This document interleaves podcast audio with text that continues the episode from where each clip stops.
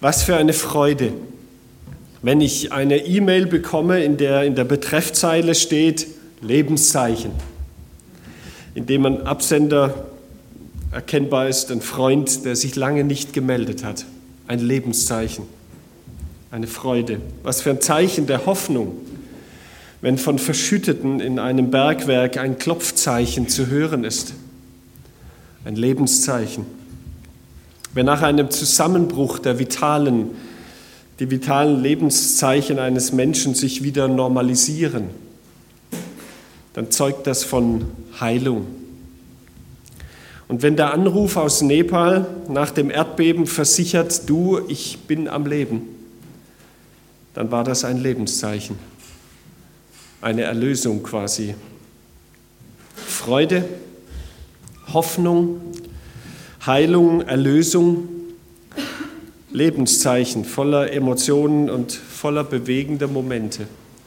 Das ist Advent. Vier solcher Lebenszeichen, die zum Advent gehören, habe ich heute mit, mitgebracht. Seht auf und erhebt eure Häupter, weil sich eure Erlösung naht. Der Adventskranz hat ab Ende November bei uns ja Hochkonjunktur.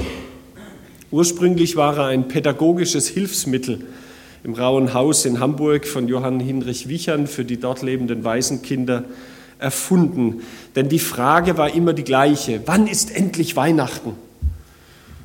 Und so hat er dann dieses Ding erfunden. Er hat ein Wagenrad genommen, darauf vier große und 20 kleine Kerzen befestigt und jetzt konnten die Kinder selbst abzählen und sehen an dem, wie viele Lichter schon brennen, wie viele noch nicht, wie lange es noch dauert. Seit 1860 dann wurde dieses Wagenrad auch mit Tannengrün umwickelt und so ist dann dieses für den Hausgebrauch einfachere Teil mit halt nur noch vier Kerzen entwickelt worden. Ein mächtiger Kranz aus Tannengrün, der nimmt hier fast das ganze Bild ein. Ein dickes rotes Band hat die wilden Zweige gebändigt.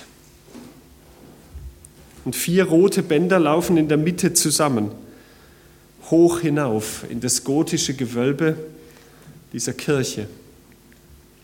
Irgendwie zieht der Kranz förmlich den Blick nach oben.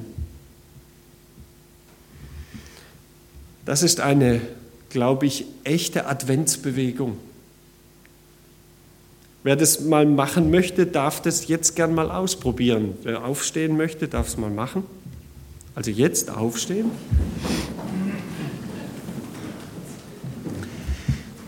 Und jetzt mal den Kopf richtig nach oben. Was passiert? Ja, genau, bei den meisten geht der Mund sogar auf. Ihr dürft euch wieder hinsetzen. Wenn der Kopf nämlich hochgeht, dann richtet sich die Wirbelsäule auf, die Schultern gehen zurück, der Brustkorb kann sich weiten, der Horizont wird weit und sogar eben das Sprechen wird leichter, das Singen auch, weil der Mund sich förmlich von alleine öffnet.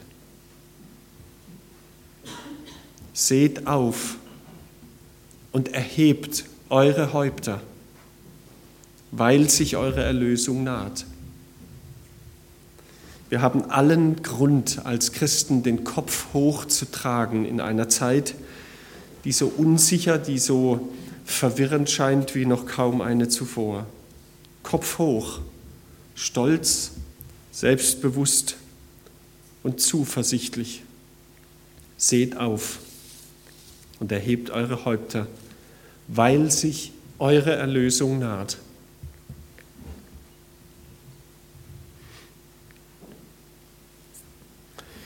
Jesaja hat wohl im Traum eine karge Landschaft vor sich gesehen.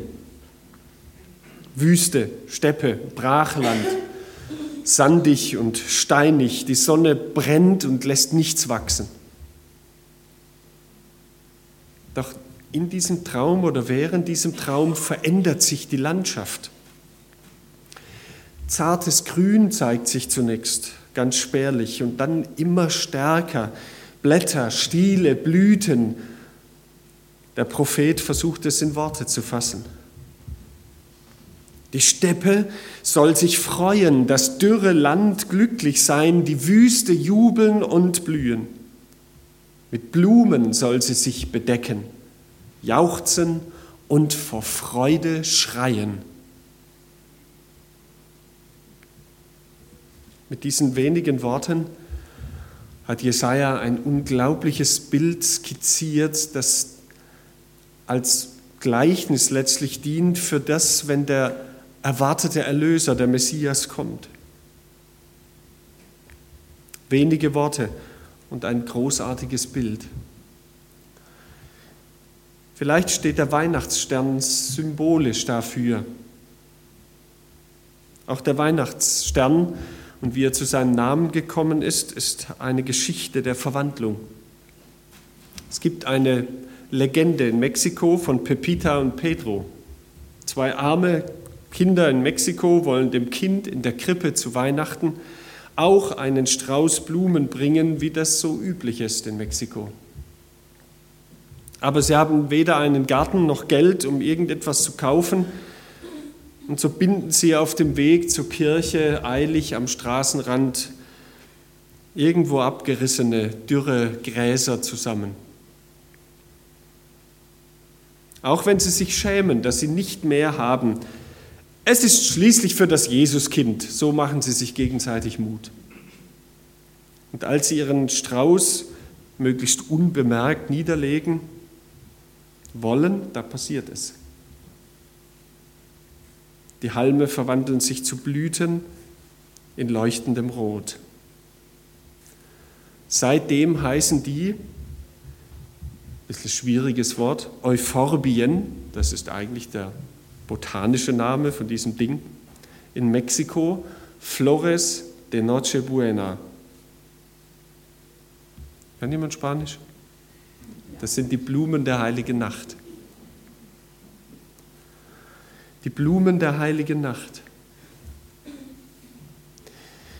Ist mein Leben vielleicht auch so, wie in der Geschichte von Pepita und Pedro, dass da viel Dürres ist und nicht viel Vorrat?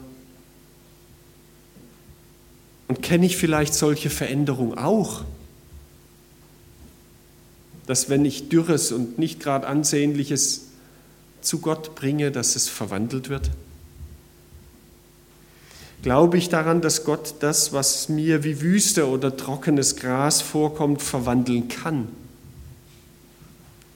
Jesajas Traum ist sozusagen ein Gegentraum gegen die erfahrene Realität.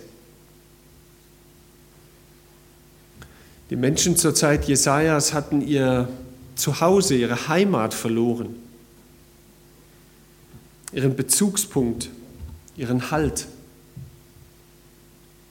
Und Jesajas Worte ermutigen sie, nicht dem Schmerz, nicht der Tragik und nicht dem harten Schicksal mehr zu trauen als dem lebendigen Gott. Ist das nicht pausbäckiger Optimismus, der an der Realität völlig vorbeigeht? Nein. Mitten im Advent sage ich deutlich, nein, Jesaja sieht die Lage. Er sieht ja, wie sie ist. Er sieht die Wüste. Aber er sieht sie schon anfänglich blühen. Vielleicht können wir uns das ja so vornehmen. Ich will, ich will in der Adventszeit durch Singen, durch Lesen und Beten mit anderen Bildern gefüllt werden als mit den Bildern von Wüste und Trockenheit. Ich will Gegenbilder in meine Realität, in mein Leben hineinlassen, damit Gott es jetzt schon verwandeln kann. Die Steppe wird blühen, jubeln und blühen. Und drei Verse weiter heißt es bei Jesaja: Seid stark, habt keine Angst Schaut doch, da ist euer Gott.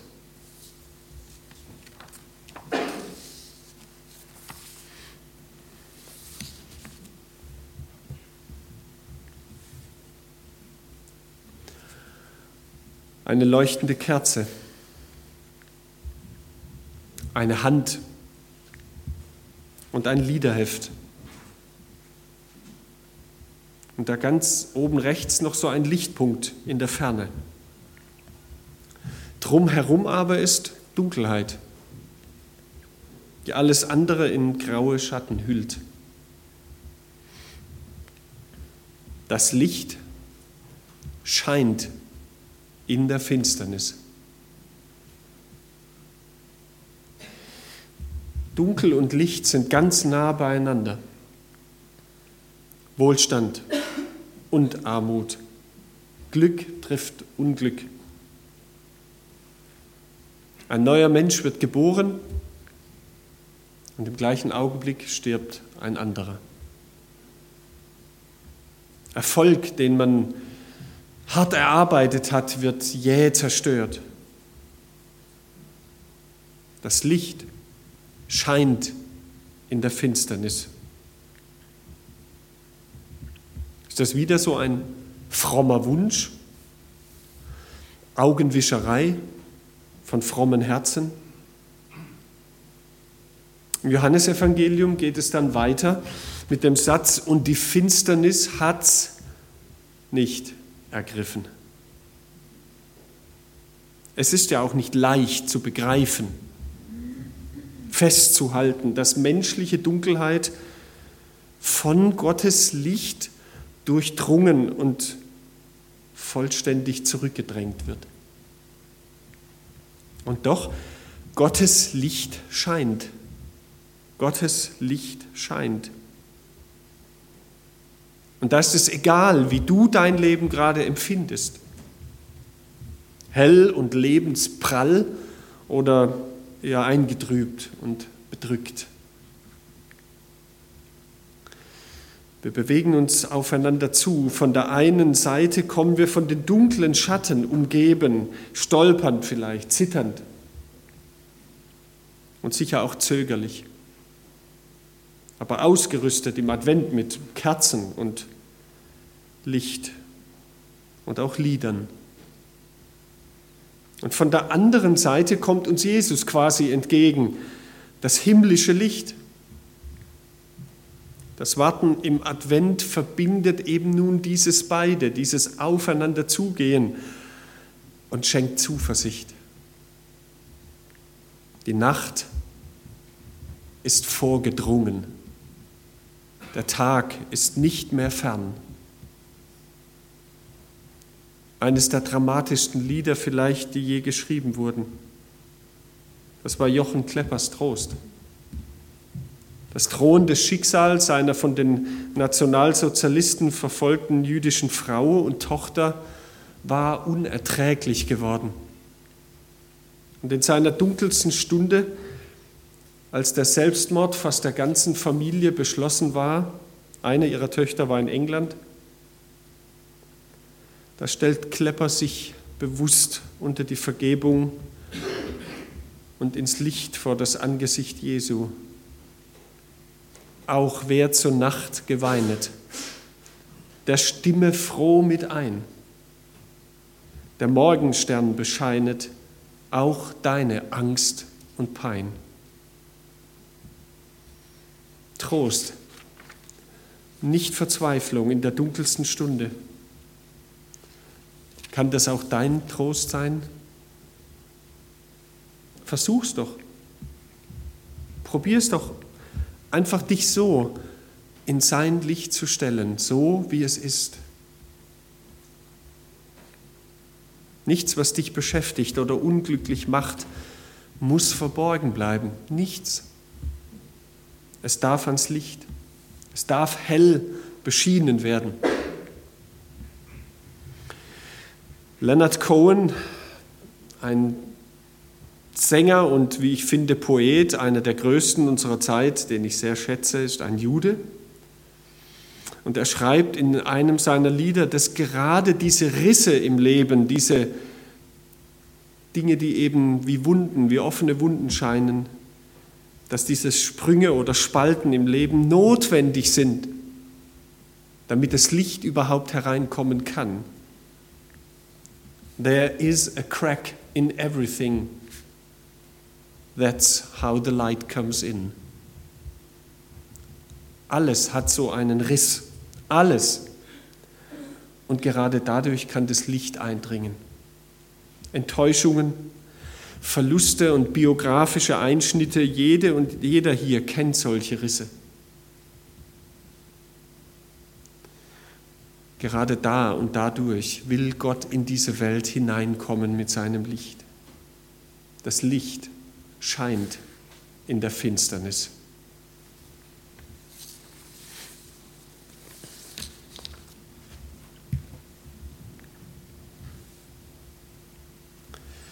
Wie kaum ein anderes Thema hat uns dieses Jahr beschäftigt. Menschen auf der Flucht. Menschen auf der Flucht. Ahmed aus Syrien, Melila aus Eritrea. Monate sind sie unterwegs, manche von ihnen Jahre. Da kommt eine Frau nach Böblingen jetzt endlich aus dem Asylantenheim heraus, nach vielen Monaten des Wartens mit ihrem behinderten Sohn, den die ISIS-Truppen einfach töten wollten, weil er behindert war und eben nicht gottwürdig. Und weil sie beide Christen waren. Sie fast 70 Jahre alt, er Mitte 30.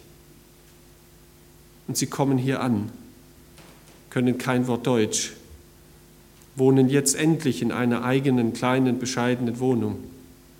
Und es ist herzzerreißend, wenn dann eine junge Frau aus unserer Gemeinde mit ihr einfach beten kann, auch wenn sie weiß, die Worte verstehen wir vielleicht nicht. Lange Wanderungen, Fahrten mit uralten Lastwägen und halsbrecherischen Fahrten, mit überladenen Kähnen über das Mittelmeer. Oft von Familien auf die Reise geschickt, das letzte Geld zusammengekratzt. Sie wollen dem unsäglichen Terror, den mordenden Banden der IS-Miliz entkommen dem Zwangskriegsdienst, der Armut und nicht selten dem Zwang, ihren Glauben aufzugeben. Immer vor Augen, immer vor Augen dieses kleine, helle Fenster, dieses kleine, helle Fenster der Hoffnung, das für sie Europa heißt. So ein kleines, helles Fenster ist ein Versprechen, Wärme, Geborgenheit, ein Dach über dem Kopf, Essen, Trinken, Sicherheit, Heimat. Ein kleines, hell beleuchtetes Fenster inmitten von Kälte und Schnee. So ein Fenster ist ein Versprechen. Hier in diesem Bild als Betrachter stehen wir draußen. Weit entfernt noch den knietiefen Schnee vor uns, zwischen uns und diesem hell beleuchteten Haus. Und die Frage, die wir uns stellen müssen, ist, wird man uns einlassen? Wird man uns gastfreundlich behandeln?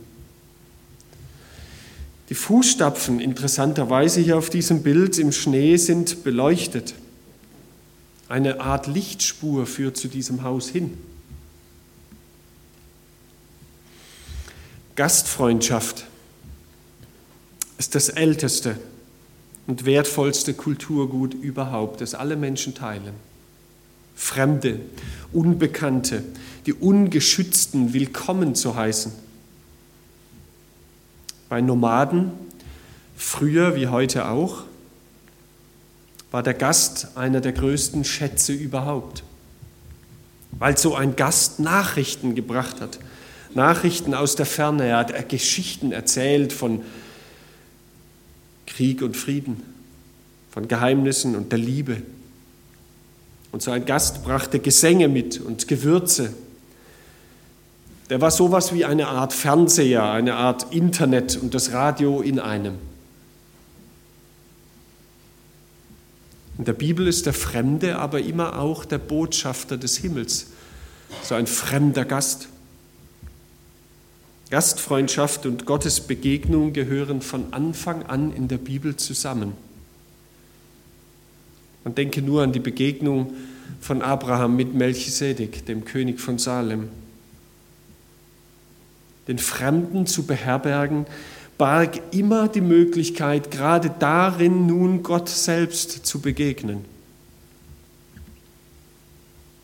Jesus war bei den Menschen zu Gast. Er saß an den Tischen, die ihm in der Regel nicht gehörten. Oft auch mit den Menschen, zu denen niemand sich sonst setzen wollte, die als skrupellose Zöllner und Sünder verachtet waren. Er brachte die Ausgestoßenen von den Rändern der Gesellschaft wieder in die Gemeinschaft zurück. Er machte sie gesellschaftsfähig. Er brach Tabus und überschritt nicht selten auch religiöse Grenzen. Jesus hat so Gastfreundschaft Gottes sichtbar gemacht. Der Gott, der von sich sagt, es ist ein Raum bei mir. Es ist ein Raum bei mir. Deshalb heißt es am Ende des Hebräerbriefs, gastfreundlich zu sein, vergesst nicht, denn so hat schon mancher einen Engel beherbergt. Das wäre doch was, oder? Diese Adventszeit zu nutzen, um endlich mal einen Engel zu Gast zu haben, einen Boten Gottes. Adventszeit ist eine gute Zeit, um uns von Gottes Gastfreundschaft anstecken zu lassen. Wir dürfen uns von Gott freundlich empfangen lassen.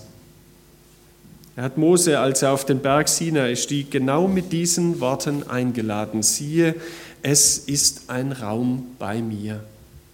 Ich habe Platz für dich. Du bist willkommen. Wenn er uns einlädt, dann kann Mut wachsen, selbst Lichter ins Fenster zu stellen, Türen zu öffnen und in der Dunkelheit eine Lichtspur zu setzen. Lebenszeichen. Wunderbare Lebenszeichen. Mitten im Advent. Der Kranz, der unseren Blick nach oben zieht, der Weihnachtsstern, der von der Verwandlung kündet, das Licht, das selbst durch die Risse unseres Lebens hindurch hineindringen möchte, die Dunkelheit vertreiben und ein gastfreundliches Haus. Ein Schatz von Lebenszeichen, das ist Advent. Lebenszeichen der Freude, der Hoffnung, der Heilung und der Erlösung. Das und nicht weniger schenkt uns Gott im Advent. Amen. Ich würde gerne beten.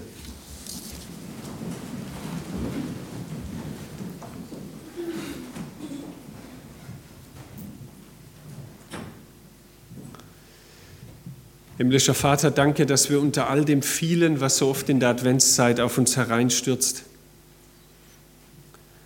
deine Lebenszeichen entdecken dürfen. Schenk uns so eine erfüllte Adventszeit, die uns an die großartigen Worte der Verheißung erinnert, die uns die Lebenszeichen vor Augen führt und so Freude, Hoffnung, Heilung und Erlösung in uns wachhalten und dass wir selber Boten dieser Dinge sind, dass wir Freude, dass wir Hoffnung, dass wir Heilung und Erlösung an andere weitergeben. Danke dass du dich so uns selber schenkst, dass du Raum hast für uns. Amen.